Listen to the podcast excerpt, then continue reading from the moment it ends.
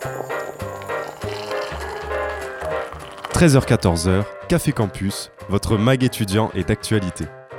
Présenté par Mélissa Mourou.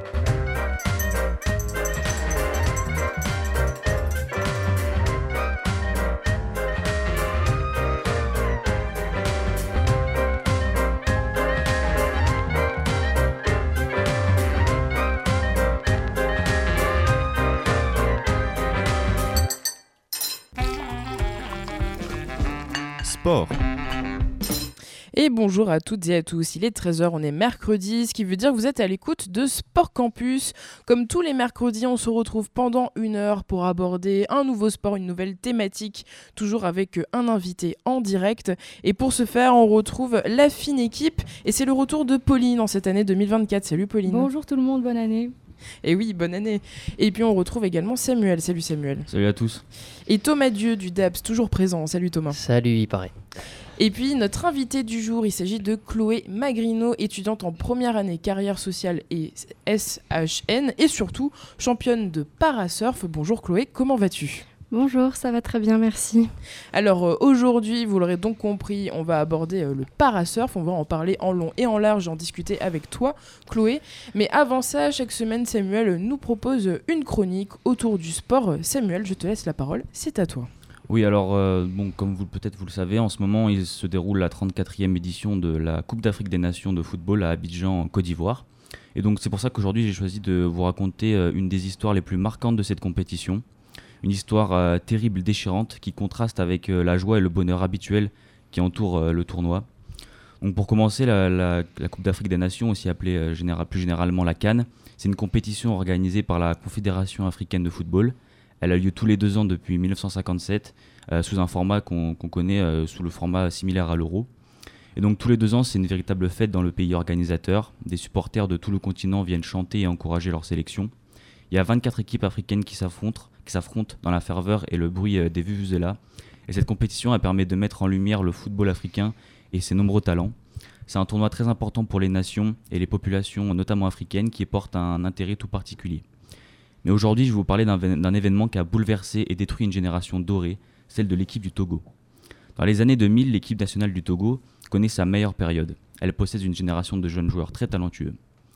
En 2006, menée par son attaquant star Emmanuel Adebayor, le petit pays d'Afrique de l'Ouest, minuscule nation du football à l'échelle mondiale, parvient à faire l'exploit de se qualifier pour la Coupe du Monde 2006 en Allemagne. Malgré leur défaite dès les phases de poule, l'équipe s'est montrée très combative et cela a permis de créer une sélection soudée et très prometteuse pour la suite. En 2010, ils se qualifient pour la Cannes, organisée en Angola. Les Togolais, surnommés les éperviers, sont surmotivés et savent qu'ils ont les moyens de marquer leur histoire. Sur place, la bonne humeur et la joie animent la sélection togolaise, d'autant plus que le tirage leur offre un groupe qui comprend la Côte d'Ivoire de, Didier Drogba et le Ghana de Michael Essien. Mais les éperviers restent confiants et pleins d'espoir. Ils s'apprêtent à jouer l'un des moments les plus importants de leur carrière.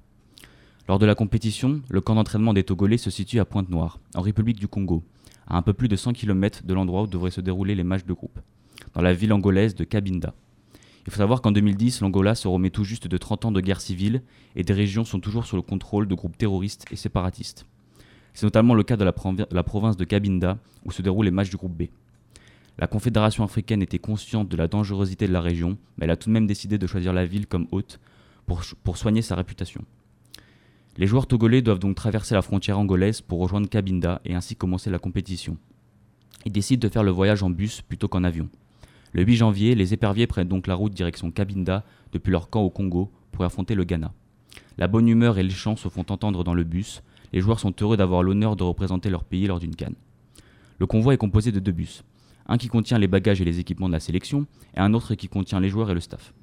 À la frontière, les forces de sécurité angolaises se joignent au convoi pour les escorter à travers une forêt, une zone connue euh, comme base pour les, groupes armés de l'indépendance de la région vis-à-vis -vis de l'Angola. Alors que le convoi traverse une forêt et que les joueurs se détendent et fêtent déjà leur entrée en lice dans la compétition, le drame surgit. Tout à coup, des hommes armés du Front de libération de l'enclave de Cabinda font irruption et mitraillent les deux bus. Tout le monde se jette au sol, l'horreur commence. Malheureusement, le chauffeur de bus Mario Ajoie est tué sur le coup, rendant impossible la fuite. Le bus est coincé dans une embuscade et se fait mitrailler de partout. Les forces armées angolaises ripostent et tentent dans la difficulté de faire fuir les assaillants. Dans le car, c'est la terreur, et d'autres membres sont touchés. notamment le gardien de but Kojovi Abilale qui raconte J'ai entendu le bruit d'une mitrailleuse et au moment où je voulais me déplacer pour me cacher, comme si c'était comme si j'étais cloué sur le siège. Alors je me suis vu, mon ventre et mon dos saignaient. C'est à ce moment-là que j'ai commencé à paniquer. J'ai dit J'étais touché, aidez-moi, aidez-moi, je veux voir ma fille, mon fils, je ne veux pas mourir ici. Il sera ensuite rapidement conduit à l'hôpital et survivra. Mais blessé à la colonne vertébrale et après des mois en soins intensifs, il ressort handicapé à vie et ne remettra plus jamais les pieds sur un terrain de football. Mais d'autres n'auront pas cette chance. Amélété Abalo, entraîneur adjoint de l'équipe, et Stanislas Soklo, journaliste pour la télévision togolaise, mourront des suites de leurs blessures. Le calvaire dura pendant de longues minutes. Adebayor, capitaine des éperviers, déclara quelques jours après. Ce n'est pas comme si un ou deux gars avaient tiré une ou deux fois dans notre bus. Nous sommes au milieu de ça depuis 30 minutes ou même plus. Notre bus a été arrêté et des gens ont tiré sur notre bus pendant 30 minutes. Pouvez-vous imaginer? Pour être honnête, c'est la pire expérience que je n'ai jamais eue dans ma vie. Sans la sécurité, je ne serais pas ici à vous parler. Peut-être que vous pourriez parler à mon cadavre. En effet, les forces de police ont réussi à faire fuir les assaillants et donc stopper l'attaque. Mais surtout, ce qui a permis d'éviter un massacre entier, c'est le fait que les deux bus ont inversé de place lors du passage à la frontière. Le bus repositionné à l'avant, qui contenait les bagages, a été la cible privilégiée des terroristes et a littéralement été criblé de balles. Après l'attaque, évidemment, la nouvelle ne prend pas beaucoup de temps à se répandre dans la presse. Seulement 24 heures après le choc de l'attentat, une grande partie des personnes se, préoccupent plutôt de savoir si la canne va continuer. Preuve d'une insouciance générale par rapport à la tragédie, le Ghana et la Côte d'Ivoire annoncent qu'elles refusent de jouer ailleurs qu'à Cabinda, lieu du drame. Et, la compétition se déroulera comme prévu. L'équipe du Togo, elle, évidemment traumatisée par les faits, rentre au pays. Adebayor déclare à la BBC je, pense que beaucoup de, je pense que beaucoup de joueurs veulent partir. Je pense qu'ils ne veulent pas participer au tournoi car ils sont vus mourir. Après trois jours de deuil national et de, funérailles, certains joueurs ont voulu revenir à la, à la, compétition et jouer pour honorer leur ami blessé ou mort mais la Confédération africaine de, football a refusé le retour de l'équipe. Mais ce n'est pas tout. Le soir de l'attaque, des officiels ont même accusé les Togolais de ne pas avoir suivi les consignes de sécurité, et le Togo a été interdit par la CAF de participer aux deux éditions suivantes. Fort heureusement, cette décision scandaleuse a été annulée par le tribunal international du sport. L'attaque a été revendiquée quelques jours après par le Front de libération de l'enclave de Cabinda, mais les assaillants n'ont jamais été véritablement tous retrouvés et emprisonnés. Cette tragédie aura donc coûté la vie à trois personnes, blessé sept membres, elle a aussi profondément choqué tout un pays. Les espoirs d'une génération dorée, anéantie, déchirée en 30 minutes. Ce drame a marqué les joueurs à vie. Certains, comme Junior Senaya, ont mis fin à leur carrière à la suite de l'attaque, déclarant C'était psychologiquement catastrophique, ça a tout chamboulé. Je n'ai pas pu m'en remettre. Je n'ai trouvé aucune raison de jouer au football dans mon club, car j'étais psychologiquement choqué. 14 ans après, les stigmates de cette tragédie perdurent. Le traumatisme de cette demi-heure de l'enfer, où la joie et les sourires se sont brutalement transformés en angoisse et en pleurs, où un groupe rempli de talent et d'espoir a tutoyé la mort, marquant les esprits de toute une nation pour toujours.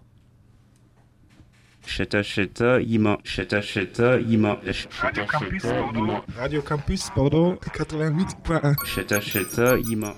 Et merci beaucoup euh, Samuel euh, d'avoir mis en lumière euh, ce fait, donc l'attentat contre l'équipe nationale du football au Togo.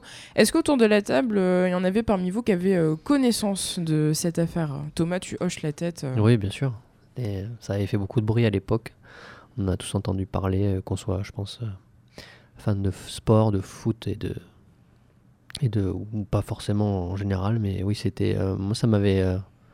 Ça m'avait, ça m'avait attristé. C'est toujours pareil. On, l'a déjà dit dans cette même émission euh, il y a quelques semaines euh, sur une autre chronique de, Samuel, c'est quand la géopolitique euh, est prise en otage, enfin en tout cas quand le sport est pris en otage plutôt par, par le terrorisme et au nom de la géopolitique et de revendications, qu'elles soient indépendantistes ou autres, c'est toujours, toujours très triste. Et là, c'était surtout moi ce qui m'avait marqué, c'est la violence. C'était très très violent, très très soudain et c'est bien retranscrit dans ta chronique. Donc oui, bon, c'est ce qui me vient à l'idée, c'est tristesse quoi, absolue du, Surtout que c'était une génération effectivement qui avait du sportif euh, dans les pieds, effectivement. Et Pauline et Chloé, avez-vous euh, connaissance de cette affaire? Moi, j'en avais déjà entendu parler. Euh, je crois que j'avais 9-10 ans à l'époque. Et ça montre, comme, comme tu disais, que, ça montre que l'histoire est faite par des, des mouvements de guerre, par des mouvements, des conflits politiques et armés et que euh, le sport est tout le temps, enfin très souvent euh, au milieu de, de, tous ces conflits et ça montre euh, du coup l'importance de, de, régler tous ces problèmes. C'était mon petit, mon petit message pacifique. Est-ce que parmi vous, peut-être sur un ton un peu plus léger, vous allez suivre la Cannes? C'est en ce moment, ça a commencé mm. le, 13, le 13 janvier. Moi, j'ai suivi un petit peu de loin. Euh, voilà, mais j'ai pas regardé. Et vous, vous avez regardé euh, spécifiquement la canne? J'ai pas encore euh, mis le nez dedans. Mais en général, c'est pas une compétition que je regarde. Je suis les résultats et, les, et les, buts et parfois les résumés de match. Mais en général, c'est pas une compétition qui me captive plus que ça. Et toi, Samuel moi, j'ai commencé à regarder parce que j'avais un peu de temps là cette semaine. Euh, bon, euh, effectivement, les matchs de poule, c'est pas forcément ce qu'il y a de plus intéressant au début parce que bah, y a des grands déséquilibres, même si on a vu des surprises pour l'instant. Mais euh, je suis de, temps en temps quand j'ai le temps. voilà, mais cette année, ça m'intéresse pas mal parce que il y a pas mal d'équipes qui ont fait, performé euh, en Coupe du Monde. On a vu euh, le Maroc, par exemple, a fait une grande Coupe du Monde, donc on peut s'attendre à, à du spectacle. Et puis, euh, puis voilà, c'est toujours. euh, moi, je trouve que c'est une compétition qui est, qui est intéressante, même si elle est très mal placée dans le calendrier. Mais, mais c'est toujours sympa à regarder. C'est vrai qu'on en entend toujours parler pour des mauvaises raisons, j'ai l'impression, Ouais, cette canne. euh, ça.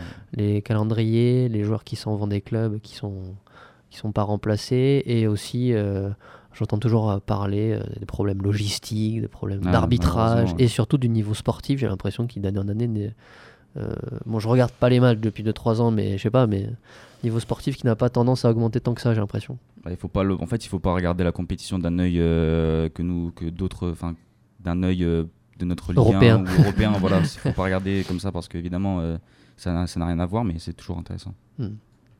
Campus Bordeaux. Bordeaux 88.1. L'interview du jour. Et place à la partie interview dans ce Sport Campus avec euh, Chloé euh, Magrino. Donc, comme je le disais en début d'émission, tu es étudiante, mais tu es aussi euh, athlète puisque tu fais du parasurf. On est ici aujourd'hui là pour discuter du parasurf justement. Et est-ce que tu peux te présenter davantage aux auditeurs et nous raconter un peu ton parcours, comment t'en es venu à pratiquer ce sport, le parasurf? Oui, alors du coup, moi de base, je, viens de Normandie. Euh, j'ai dû déménager dans la, dans la région bordelaise pardon, à l'âge de mes 8 ans. Euh, alors moi au début je suis quelqu'un de très sportif, j'ai essayé beaucoup de sports mais je n'avais pas réussi à trouver euh, le sport qui, euh, qui me correspondait, où j'arrivais à me libérer et à oublier tous les, tous les tracas du quotidien. Jusqu'à ce qu'on me présente l'association dans laquelle je suis toujours actuellement, l'association M en Rouge, qui est une association pour les personnes en situation de handicap, tout type d'handicap. euh, et qui aide également les parents pour les dossiers administratifs qui sont assez lourds.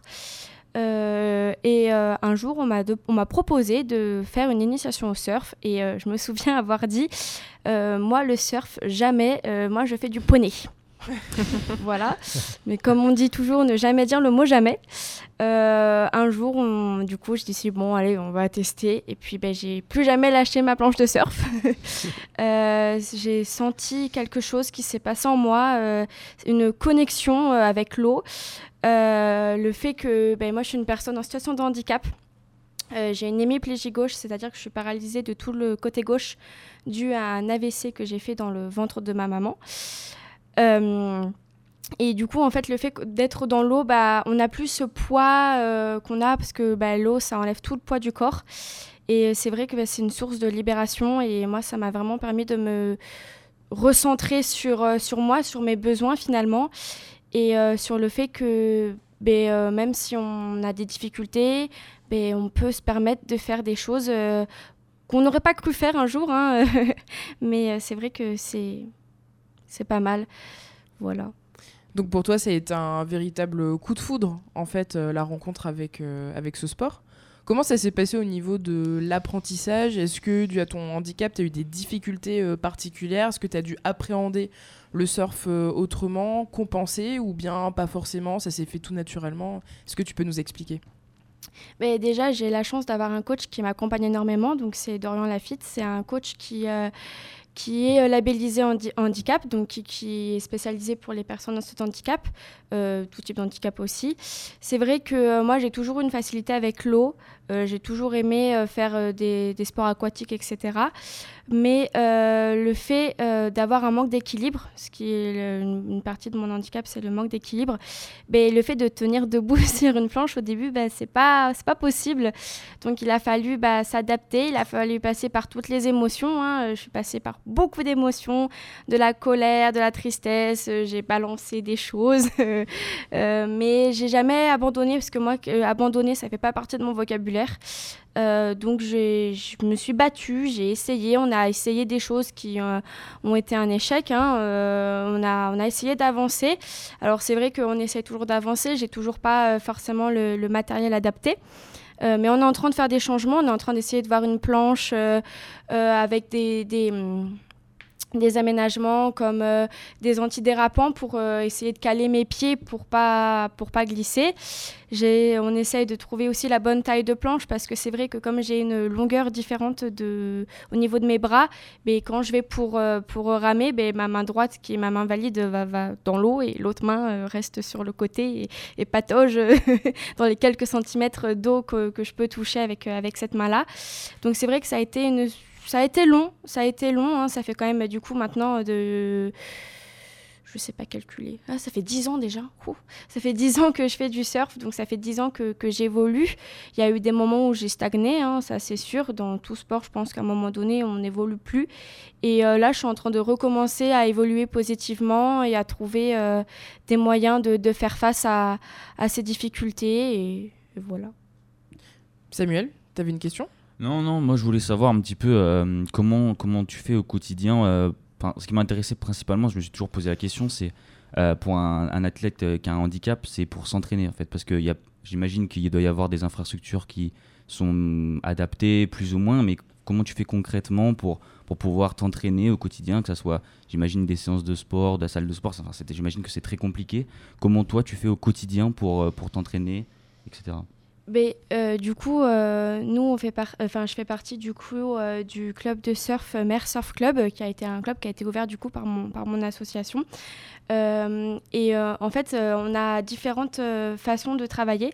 Donc l'hiver, on va surtout travailler à la piscine de la Teste du Bûche, qui est une piscine basique, hein, c'est pas une piscine à vagues, mais c'est sur ce moment-là qu'on va travailler sur bah, tout ce qui est équilibre, aisance avec l'eau, euh, petits points à améliorer qu'on n'a pas pu améliorer dans l'été, euh, voilà. Et pendant l'été, euh, c'est là où on va aller du coup à la plage plus régulièrement. On va y aller, alors avant les vacances scolaires, on va y aller une fois par semaine et à partir des vacances scolaires, on va monter à trois, quatre fois par semaine. Donc au début, on était placé à la Salinor qui est à la Teste de Bûche, mais depuis les incendies, on a été délocalisé à Biscarrosse. Donc la plage est un peu plus adaptée, un peu plus adaptée, pardon, euh, parce que c'est vrai qu'à la Salie, ben, euh, on devait prendre un 4x4 pour monter, parce que c'est il y a une très grosse montée. Et c'est vrai que moi, si je montais, ben, j'arrivais là-bas, j'étais déjà fatiguée, quoi. Parce que comme je me fatigue très vite, c'est vrai que le, le cours de surf était, était vite fait. Donc il y a tout ça. Et puis c'est vrai que moi, bah, la semaine, du coup, je suis dans un internat. Et c'est vrai que ben, comme je peux pas aller surfer forcément la semaine, je, je fais des exercices euh, moi-même à la maison donnés par mon coach où je vais, euh, où je vais euh, sortir, courir, marcher. Enfin voilà, je vais essayer de tout faire pour garder une forme physique pendant l'hiver. Parce que c'est vrai que l'hiver, bah, on va pas enfin on va moins surfer. En tout cas moi j'essaie de toujours garder quand même euh, cette pratique euh, dans l'océan. C'est important même s'il fait froid hein, on a des on a des combinaisons qui sont adaptées pour euh, pour le froid. Et puis je suis pas quelqu'un de frileux donc donc ça va. Mais c'est vrai que c'est un rythme à, à avoir parce que bah on passe d'un d'une période où on va surfer tout le temps à une période où bah, on y va moins parce que les conditions sont pas bonnes, parce que c'est vrai qu'il y a aussi les conditions euh, météorologiques et de l'océan qui sont à voir, hein, et on peut pas tout le temps aller surfer, on peut pas dire bon bah, allez j'ai envie d'aller surfer, je vais surfer maintenant. Non non c'est à voir aussi, parce qu'il faut pas se mettre en danger, euh, faut pas mettre en danger les autres surfeurs qui peuvent être autour de nous, mais euh, c'est vrai que au niveau de la de la de la pratique c'est c'est un rythme à avoir. Pauline? Moi, j'avais une question. Euh, tu as parlé à plusieurs reprises de ton coach. Oui. Euh, tu as dit qu'il était labellisé. Oui. Est-ce que tu peux nous expliquer un peu euh, le, le principe, un peu l'évolution de ce label euh, qui a été créé quand même il y a, il y a peu de temps, il me semble? Donc, est-ce que tu peux nous expliquer la spécificité entre, par exemple, les clubs labellisés et les clubs qui sont en voie peut-être pour progresser? Mais le fait que le club soit labellisé, c'est vrai que c'est un moyen d'être sûr que bah, ça peut être adapté à tout type de handicap. C'est vrai que je retourne aussi sur ce sujet-là. Mon association, c'est euh, une association qui accueille surtout euh, des personnes atteintes euh, de handicaps euh, mentaux, donc de l'autisme. Donc c'est vrai que lui, il est spécialisé dans, dans l'auti- dans l'autisme, pardon. Euh, mais c'est vrai que ça apporte un plus parce qu'on est sûr que, bah, que les enfants sont en sécurité. Enfin, nous, il y a des parents qui laissent les enfants et qui récupèrent deux heures après. Alors que si on va dans un club, moi, c'est vrai que j'ai pu faire euh, des expériences dans des clubs qui n'étaient pas labellisés et on voit vraiment la différence. Alors, ils sont, ils sont présents pour nous, il n'y a, a aucun souci avec ça, mais ils n'ont pas forcément euh, notion de euh, l'accompagnement qu'on peut avoir besoin. Euh, c'est vrai que moi, j'ai quand même besoin d'un accompagnement dans l'eau au cas où je dérive et que je pars très très loin, comme ça m'est arrivé récemment. Alors que voilà, et puis ils peuvent aussi, le fait qu'on soit labellisé, peuvent aussi nous prendre en, seul avec le, coach, alors que pour les clubs normaux, ils peuvent nous, pre- nous prendre pardon, en groupe. Et c'est vrai que euh, gérer quelqu'un qui a des difficultés en groupe, c'est pas forcément la chose la plus simple à, faire. Et c'est vraiment euh, le fait d'être euh, vraiment le mot accompagner. C'est le mot accompagner plus, plus, plus et s'adapter aux besoins de chaque personne en fonction du handicap qu'on peut avoir. Et comment t'en es venu à faire de la compétition? Bah, ça aussi, c'est une histoire folle. J'ai commencé du coup la compétition en 2018. euh, on m'a tout de suite mis dans le championnat de France. Ça a été la première compète que j'ai fait. Euh, bah, au début, euh, j'étais là. euh, vous êtes sûr que c'est une bonne idée? Je suis pas sûre d'avoir le niveau. Bon, ça c'est quelque chose que je me dis tout le temps. Mais j'ai dit, j'ai sauté le pas. J'ai dit bon allez, on va, on va essayer. Et puis ça s'est avéré euh, de très très belles expériences, bah, un début du coup de, de compétition puisque je ne me suis pas arrêtée là par la suite. C'est hum, les compétitions pour moi c'est quelque chose euh, qui me permet de créer du lien. Alors c'est vrai qu'en 2018 bah, on n'était pas beaucoup parce que ça commençait, ça commençait à, se faire. Le parasurf n'était pas encore reconnu sport de haut niveau, ça a été reconnu que l'année dernière. Donc c'est vrai qu'il n'y avait pas beaucoup de compétitions. À l'époque, bah, je crois qu'il n'y avait que celle-là. Enfin moi en tout cas j'ai fait que celle-là pendant deux ans. Et, euh, et du coup, bah, en fait, comme j'ai beaucoup aimé et que j'ai eu bah, de bons résultats pour une première compétition, euh, c'est vrai que bah, j'ai accentué mes entraînements pour euh, continuer à faire des compétitions et en espérant bah, faire euh, augmenter, augmenter le- l'estime du parasurf et pouvoir du coup être amené à faire, à créer plus de plus d'événements comme comme des compétitions pour le parasurf. Pour rebondir sur la sur la, la démocratisation du parasurf, euh, je sais que dernièrement il y a eu les championnats du monde Oui. de parasurf. Est-ce Oui. que tu as suivi? Oui, oui, oui, j'ai suivi parce que euh, du coup, euh, enfin moi, j'ai, j'ai fait pas partie, mais c'est vrai que j'ai des, des camarades du coup avec qui, bah du coup, on se voit, euh, on se voit à chaque compétition, donc je vois leur suivi, je vois leur évolution, puisqu'on surfe pas tous en même temps, on surfe en fonction de nos, on a des catégories en fonction de nos handicaps, et c'est vrai que ben moi, je suis, euh, bah je suis, je, suis- copine avec certaines personnes qui sont parties au championnat du monde, donc c'est vrai que moi, j'aime bien les suivre, j'aime bien les encourager, j'aime bien euh, suivre. Alors c'est vrai que comme euh, les champions du monde n'étaient pas, étaient pas en France, il y avait le décalage horaire, mais c'est vrai que moi j'aime bien regarder leurs sessions, regarder ce qu'ils font, leur envoyer un petit message après. Voilà, je m'intéresse puisque j'aimerais être à leur place un jour. Et toi, t'es dans quelle catégorie Et Est-ce que tu peux nous expliquer les différentes catégories qui existent? Comment ça se passe euh? Bah, déjà, il y a deux grandes catégories. Il y a le parasurf et le parasurf adapté. Le parasurf, c'est pour toutes les personnes atteintes de handicap moteur. Et le parasurf adapté, c'est pour toutes les personnes atteintes de handicap mental. Oui, c'est bon. Euh, et du coup, moi, je fais partie du coup de, des moteurs. Et dans les moteurs, on a plusieurs catégories. On a les, euh, excusez-moi pour mon accent anglais, on a les stands. Donc, moi, je fais partie du stand 2 et il y en a trois en tout. Donc, en fait, ça dépend euh, du euh, type de handicap. Donc, il peut avoir aussi, euh, il peut avoir, pardon, le, le- les amputations. Moi, je suis dans le stand 2, donc je suis avec une personne qui est amputée en dessous du genou. Euh, je suis avec une personne qui est atteinte du même handicap que moi et une personne qui est atteinte de sclérose en plaques. Donc ça, c'est le niveau moyen. Après, on a le niveau, donc le stand 1, qui est un stand plus, peu plus forts, si je puis dire, qui a un handicap euh, euh, qui est, eux, amputé au-dessus du genou, pardon, ou des membres supérieurs. Et on a le stand 3 qui euh, est un stand qui est aussi pour euh, personnes qui ont des amputations, mais là c'est un peu plus euh, complexe. Je ne sais pas, saurais pas exactement vous expliquer. Je suis désolée. Après, on a les catégories bah, pour ceux qui surfent à genoux. Euh, donc les CNIL, NIL, je ne sais pas trop comment on dit en anglais.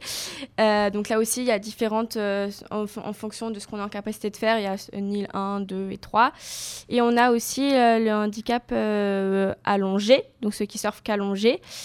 Euh, et on a les visuels, donc ceux qui sont atteints de... de déficience. voilà, visuelle. merci, de déficience visuelle, ou ceux qui sont euh, complètement aveugles. Voilà, ça aussi, ça fait partie de catégories différentes. euh, voilà, moi, je suis au milieu. Tu nous parlais euh, de la manière dont tu es coaché, du fait que tu avais besoin d'un accompagnement spécifique. Est-ce que pendant les compétitions, tu te retrouves euh, seul dans l'eau ou bien tu as toujours un accompagnant avec toi? Mais, euh, du coup, euh, lors de ma première compétition, c'est vrai que quand il n'y avait pas encore de règles très euh, trop fixées, j'étais avec mon coach dans l'eau. Il m'aidait, pouvait, être amené à me pousser, à m'aider à faire mes allers-retours, parce que ça me fatigue aussi énormément. Mais maintenant que ben, ça a été reconnu sport de haut niveau, il y a des règles qui sont sorties et je n'ai plus le droit à un accompagnement dans l'eau, sauf urgence comme la dernière fois. Mais c'est vrai que euh, il a le droit d'être dans l'eau jusqu'aux chevilles. Il a le droit de me parler, mais s'il me touche, euh, je perds des points ou je suis disqualifiée, ou tout, dépend de- du degré de l'importance de la compétition. Et euh, quelle était ta dernière compétition? Alors, la dernière compétition que j'ai faite, elle remonte à septembre. La dernière compétition prévue, mais que je n'ai pas faite parce qu'elle a été annulée, c'était les championnats de, de France qui étaient en octobre, qui ont été annulés.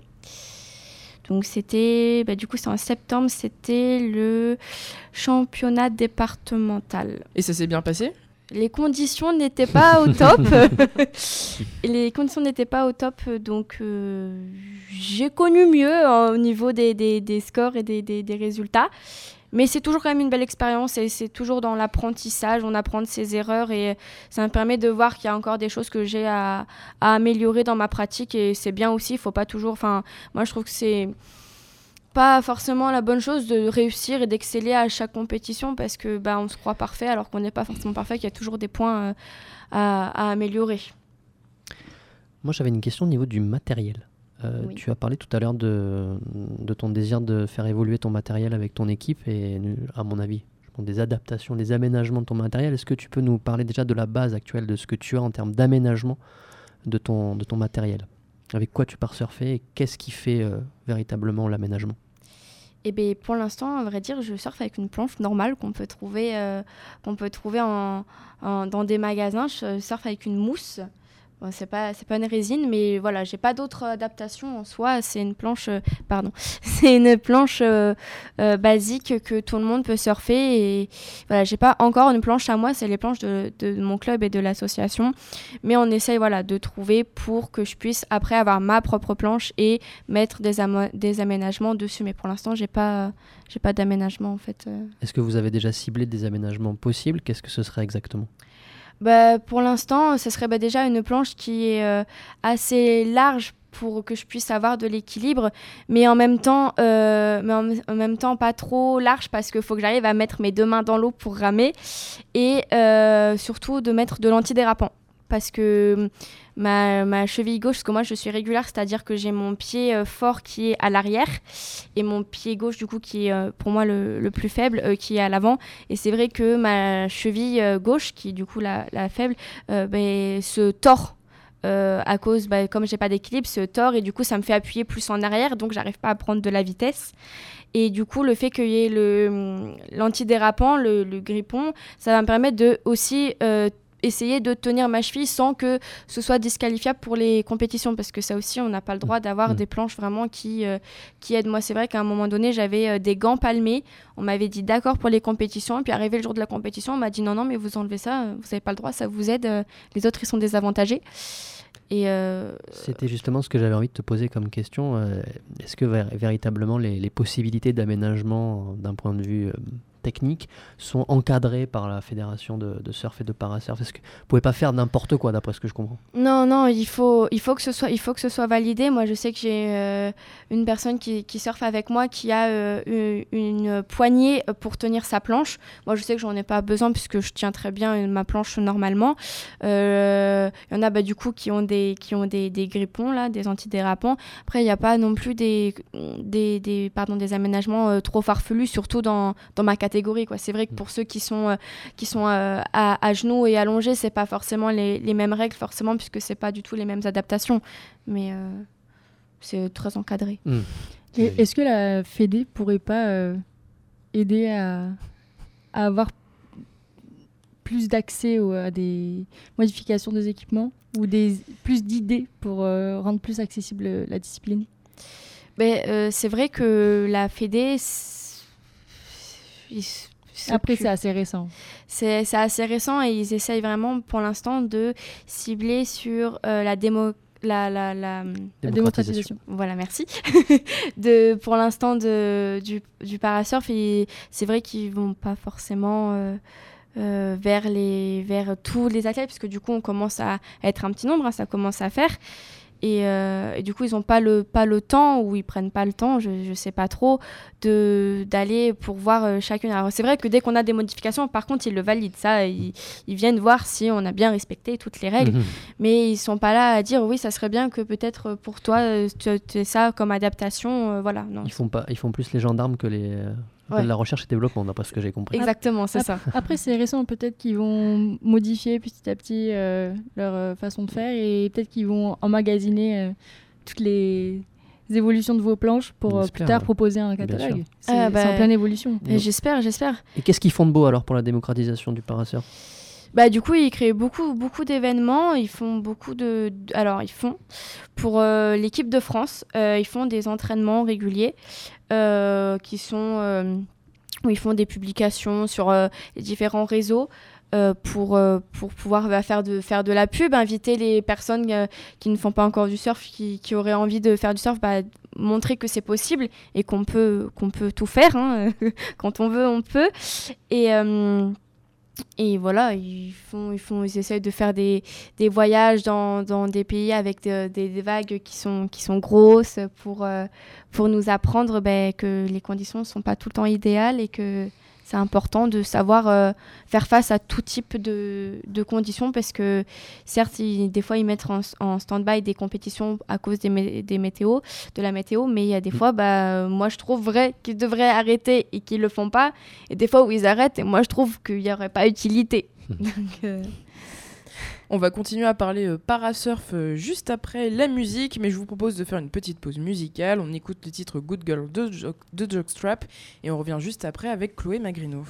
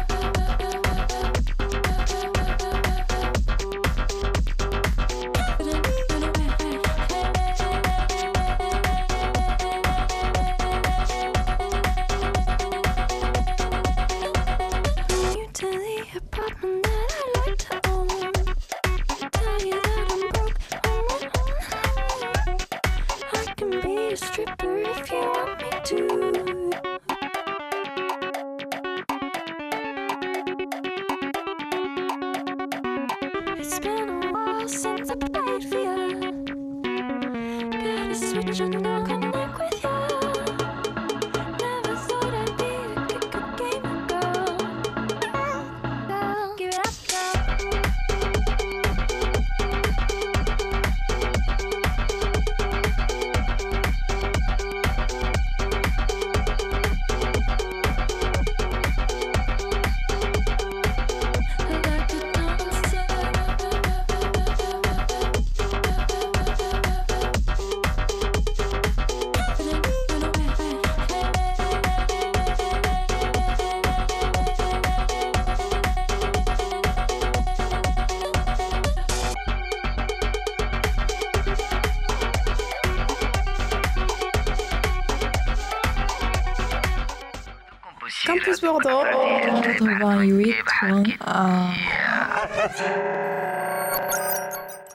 13h38, on est toujours en direct et vous écoutez Sport Campus. Notre invité du jour, Chloé Magrino, nous parle de parasurf et justement, on a encore plein de questions euh, à lui poser. Et euh, d'ailleurs, Chloé, euh, moi je me demandais, est-ce que le parasurf c'est un sport que tu dirais qui est accessible? Est-ce qu'il y a beaucoup de licenciés? Est-ce qu'il y a plus de garçons ou de filles? Qu'est-ce que toi t'as vu Qu'est-ce que t'as constaté?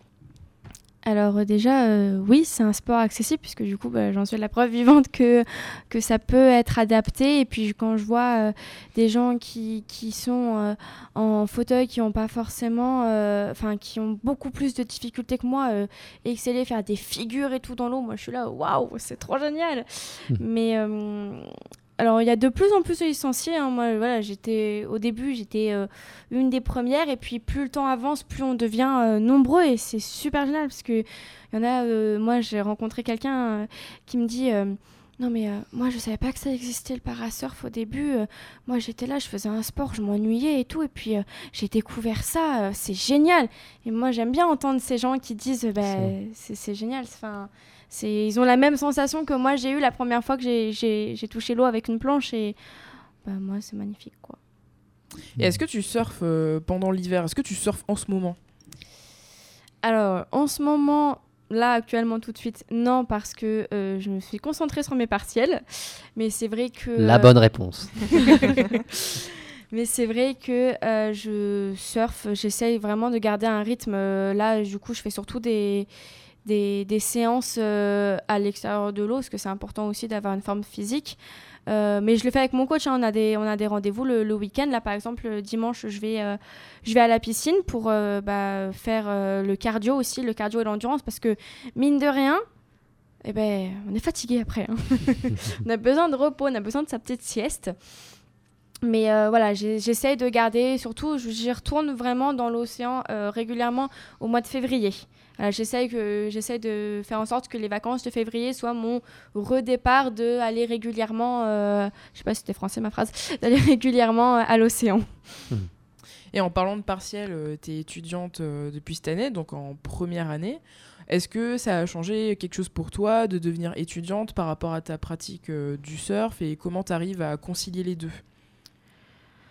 Alors ben moi, ce que j'ai de la chance, c'est que mes entraînements sont plus le week-end, c'est là où l'océan est mieux, donc j'ai de la chance. Donc c'est vrai que je suis pas très dérangée par, par mes études. Après, c'est vrai que du coup, je suis un peu plus fatiguée qu'avant, mais euh, je garde toujours cette pêche et cette envie de me lever à, à 7h30 le dimanche pour aller surfer, euh, à 8h être dans l'eau. Euh, voilà, ça c'est quelque chose que, que je garde et que j'ai envie de garder parce que là, bah, ça fait du coup un, un petit moment que j'ai arrêté du coup depuis, bah, depuis le mois de décembre que j'ai arrêté d'aller à l'océan. C'est vrai que je le sens en fait, euh, je sens que mes muscles ils, se raidissent, qu'ils se fatiguent, euh, qui voilà. Donc c'est vrai que moi du coup c'est pour ça que j'ai besoin de garder ce rythme pour pas euh, que mes muscles euh, oublient. Parce que c'est vrai que euh, avant de faire des compétitions, bah, je surfais euh, l'été, puis j'arrêtais tout l'hiver, mais j'arrêtais complet, je faisais plus rien. Puis quand je revenais l'été, bah, il fallait que je, que je réapprenne en fait. Et du coup c'était un cercle vicieux parce qu'il fallait tout le temps que je reparte à zéro en fait. Donc c'est vrai que j'arrive à concilier, enfin faire les deux. Et moi ça me va très bien comme l'organisation est actuellement. Et euh, voilà, je veux pas changer, c'est très bien. Est-ce que euh, tu disais tout à l'heure que tu étais en internat? Oui. Donc j'imagine un, internat adapté entièrement. oui. Euh, Est-ce que c'est quelque chose qui euh, freine ta, j'allais dire, ta logistique euh, d'entraînement-études ou, ou c'est quelque chose que tu vas pérenniser sur le, en tout cas sur le- les trois années de- d'études supérieures? Ben, ça gêne un peu, surtout, bah, surtout au niveau de l'été, parce que du coup, l'été, c'est là où du coup j'accentue mes entraînements. Et c'est vrai que, bah, par exemple, mon coach, il va m'appeler euh, mardi soir pour me dire bah, les conditions, elles sont bien mercredi après-midi. Comme t'as pas cours, euh, je viens te chercher, on va surfer. C'est vrai qu'avec l'internat, bah, ils ont aussi des règles à, respecter. hein, je suis totalement d'accord avec ça. Mais euh, il faut prévenir 24 heures à l'avance. Il faut que euh, je m'enlève de la liste des repas. Il faut que. Voilà. Et par exemple, si mon coach, il m'appelle à midi, il me dit je viens te chercher à 13h, bah non, je vais lui dire c'est pas possible. Donc c'est vrai que dans ces cas-là, c'est gênant. Après, ils ont toujours été euh, très, euh, très conciliants. Enfin, ils ont toujours dit bon, bah, c'est pas grave, vas-y, mais essaye de t'organiser la prochaine fois. Mais je leur dis toujours oui, je veux bien m'organiser, mais avec les conditions météo, bah, on peut pas Mhm. toujours euh, réussir à, à être d'accord avec tout le monde. Mais pour l'instant, ça va. Tu nous parles beaucoup de ton coach euh, depuis le début de l'émission. Est-ce que tu peux nous parler de cette relation que tu entretiens avec lui? Est-ce que c'est quelque chose de fondamental pour toi et ta pratique euh, du surf? Euh, oui, alors bah, déjà, ça fait du coup euh, 10 ans que j'en fais et ça a été donc le seul et unique coach que j'ai eu. Et en fait, euh, au jour d'aujourd'hui, bah, en fait, il me connaît par cœur. Il sait très bien quand j'arrive et que je fais ma tête de cochon qu'il faut pas me parler et qu'on me laisse partir avec ma planche et que c'est tout.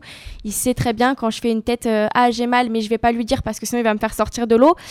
Euh, voilà, il me connaît par cœur et pour moi c'est important de savoir que euh, on peut se faire confiance, qu'on peut se dire les choses quand ça va pas, quand ça va aussi, hein, c'est important de le dire dans les deux cas. Mais euh, le fait qu'il me connaisse, ben moi ça me rassure ça, parce que il sait ce que j'attends de lui, il sait ce que j'ai envie de faire et donc bah, il m'accompagne dans cette évolution et il vient pas me m'empêcher de, de faire des choses. Voilà, par exemple, je lui ai caché une chose une fois. Attention, petit moment de révélation. Euh, je me suis fait une luxation de l'épaule pendant une compétition. Euh, alors les compétitions, j'ai pas trop expliqué le fonctionnement, mais en fait c'est, euh, désolé, je rebondis sur ça, c'est euh, 25 minutes dans l'eau où on doit prendre euh, entre maximum entre euh, 10 et 12 vagues, et ça va être seulement les deux euh, meilleures vagues qui vont être comptées pour faire une moyenne et faire le, le classement après. Et du coup, moi, je me suis fait une luxation mm, deux minutes euh, après le départ. Et en fait, je lui ai pas dit. Je suis pas sortie de l'eau, j'ai continué avec mon épaule qui était luxée et qui m'empêchait du coup de faire mes redressements normalement. Mais Et t'as dû te faire engueuler en plus. ah bah du coup, en sortant, quand il a vu ma tête, il me fait ça va pas? Je fais ah non, là ça va pas du tout. Et du coup, oui, il m'a il m'a engueulé. Il me fait mais pourquoi t'es pas venu me voir? Pas parce que tu m'aurais fait sortir. Je fais bah oui. Bah donc voilà, je suis restée dans l'eau. Et puis la plage, il a dû dire mais qu'est-ce qu'elle est nulle aujourd'hui? Oui, exactement. Il a dit j'ai senti que t'avais un moment de faiblesse. Ah je oui. fais oui oui non mais c'est ça. Quand on fait du sport euh, à haut niveau, il y a toujours euh, le risque de blessure qui fait peur euh, à la personne qui pratique, euh, qui est pratiquant du, sport, euh, qu'on a un handicap ou pas d'ailleurs. Est-ce que toi, le fait de se blesser, c'est quelque chose que tu appréhendes Est-ce que c'est quelque chose auquel tu réfléchis? Parce qu'étant donné que tu pars déjà avec un handicap, est-ce que tu apprends davantage le fait de te blesser encore plus pour le dire comme ça, c'est quoi ton rapport à la blessure et à la douleur? Ben, c'est vrai que moi, à cause de mon handicap, j'ai euh, le rapport à la douleur qui est deux fois plus élevé. Donc euh, moi, je vais, euh, je vais me faire par exemple une entorse, je vais croire que ma cheville elle est cassée. Je vais vraiment sentir les douleurs en, pire. Mais euh, j'ai tellement l'habitude en fait de me faire des trucs à tout va. Je pense que j'ai euh, chez moi, si vous voulez, j'ai une pharmacie. J'ai toutes les attelles possibles et inimaginables. Donc euh, si vous avez besoin, n'hésitez pas.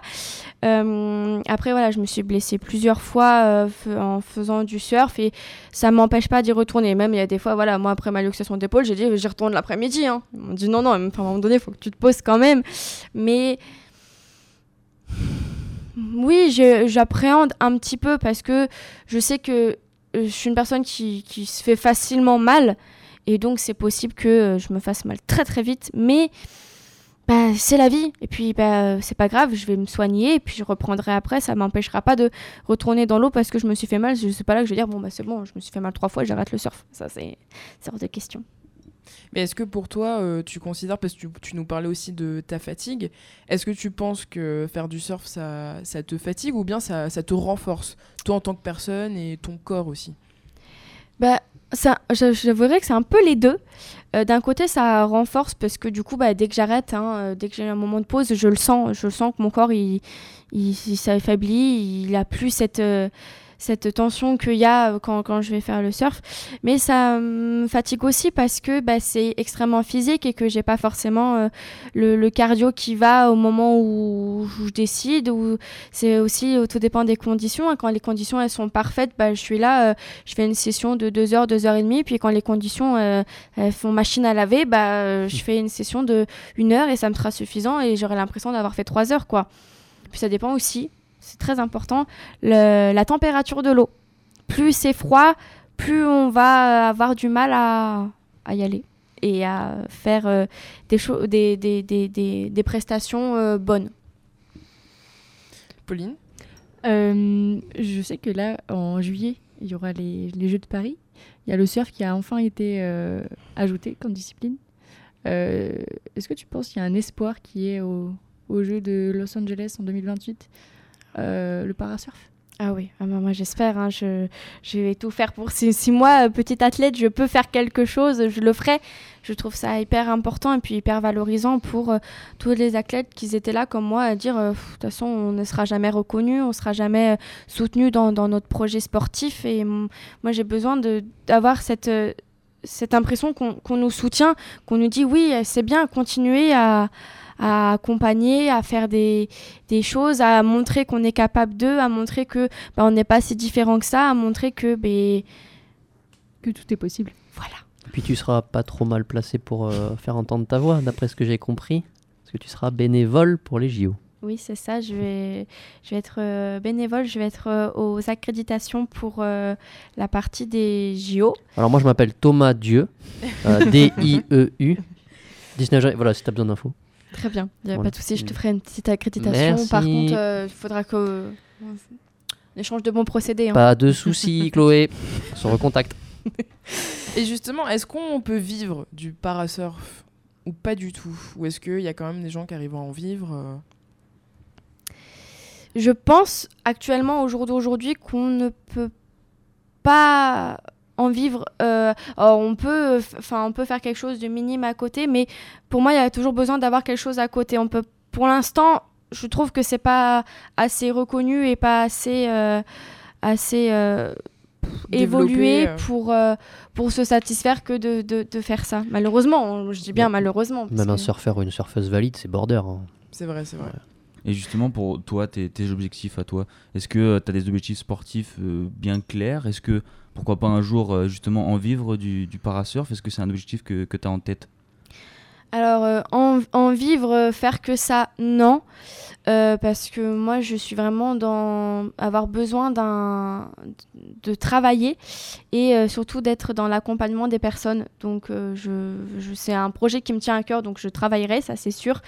Après, j'ai des projets, oui, bah, j'aimerais bien par exemple que si le parasurf est retenu pour, euh, pour les JO, enfin pour les Paralympiques de 2028, euh, mon objectif ce serait d'y aller forcément. Ce serait bah, du coup déjà dans un premier temps, parce que moi je pense déjà aux gros mots, mais euh, ce serait bah, par- euh, dans un premier temps faire partie de l'équipe de France. Ouais, Pour les championnats du monde Voilà, c'est ça. Donc dans ce cas-là, il faut faire des meilleurs résultats au- pour le championnat de France, parce que c'est le championnat qui, qui compte pour les qualifications au championnat du monde. Puis petit à petit évoluer. Alors c'est vrai que mon objectif final, à la, la fin de l'escalier, ce serait les, les Paralympiques de 2028, mais euh, j'ai encore euh, plusieurs marches à gravir qui ne me font pas peur, hein, loin de là. Je suis prête à, à faire tout ça, tout en travaillant à côté, parce que je n'arrêterai pas de, de faire, de, je n'arrêterai pas mon projet que j'ai en tête. euh, Thomas? Euh, oui, est-ce que tu te vois euh, faire du, du parasurf toute ta vie Ou est-ce que tu te vois, pourquoi pas, aller euh, tester d'autres horizons sportifs? Pour l'instant, j'ai pas envie d'aller voir ailleurs. Clairement, pour l'instant, j'ai trouvé mon équilibre, j'ai trouvé ce qui me donne envie d'avancer, j'ai trouvé ce qui me donne ma liberté, ce petit moment que j'ai besoin euh, pour me libérer. Alors après, euh, pourquoi pas, si j'ai des propositions ou si je découvre quelque chose qui me donne envie de d'essayer, euh, pourquoi pas y aller. Mais je pense pas abandonner définitivement un jour le euh, quitte à continuer que en loisir, hein, peut-être peut-être arrêter les compétitions à un moment donné où je serai arrivée à- dans ma vie à, à devoir euh, arrêter parce que j'aurai euh, ma vie euh, en, tant que enfin en tant que travailleuse, j'aurai ma vie de famille et tout. Mais je pense qu'il y aura toujours ce petit euh, coin de surf dans ma tête euh, qui sera toujours là pour me rappeler bah, que c'est ce qui m'a permis de m'aider à me, à me relever de, des, des combats de la vie. Hmm. Est-ce que tu aimerais bien peut-être transmettre, euh, enseigner le parasurf Est-ce que c'est quelque chose de possible pour toi que tu as déjà envisagé pour l'après Non, j'ai pas envisagé. Enfin, j'ai pas. Je me trouve pas assez euh, assez forte, si je peux dire ça comme ça, pour me permettre d'aller euh, enseigner à quelqu'un. Alors c'est vrai que des fois, je vois des petits qui surfent à côté de moi et je leur donne deux trois conseils comme ça, mais je me vois pas devenir professeur. Enfin, non. La prochaine euh, échéance pour toi, c'est quoi la suite? Mais euh, la suite, déjà, c'est de reprendre. euh, parce que là, je suis blessée actuellement, c'est pour ça que j'ai arrêté. Mais c'est de reprendre bah, encore plus, encore plus. Essayer de vraiment combler bah, tous les petits trous que j'ai grâce, à, la, fac, de vraiment bah, y, aller dès que je peux et, évoluer et arriver d'ici. Je me, donne un objectif dans longtemps, même si j'aimerais que ce soit demain, mais euh, d'ici euh, un ou deux ans, de faire partie vraiment de l'équipe de France. Est-ce que tu as un, ou des conseils euh, pour des étudiants comme toi qui souhaitent continuer leur pratique du sport à haut niveau quand ils débutent les études, qu'ils aient un handicap ou pas? Qu'est-ce que toi, t'aurais aimé savoir avant de te lancer dans cette aventure? Bah déjà que c'est possible de faire les deux en même temps, que bah on n'a pas à faire un choix. Ce qui est bien, c'est qu'on n'a pas à faire un choix entre les études ou le sport. On peut faire les deux et ça, je trouve ça hyper important parce qu'on est super accompagné.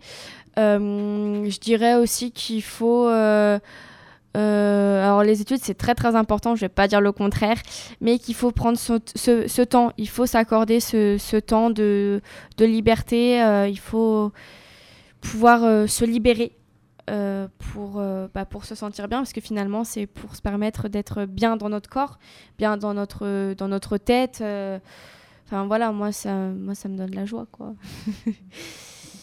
Et puis surtout, bah, n'hésitez pas, enfin, tentez, faites. Si vous avez des projets, que vous vous dites c'est impossible, tant qu'on n'essaye pas, on peut pas savoir.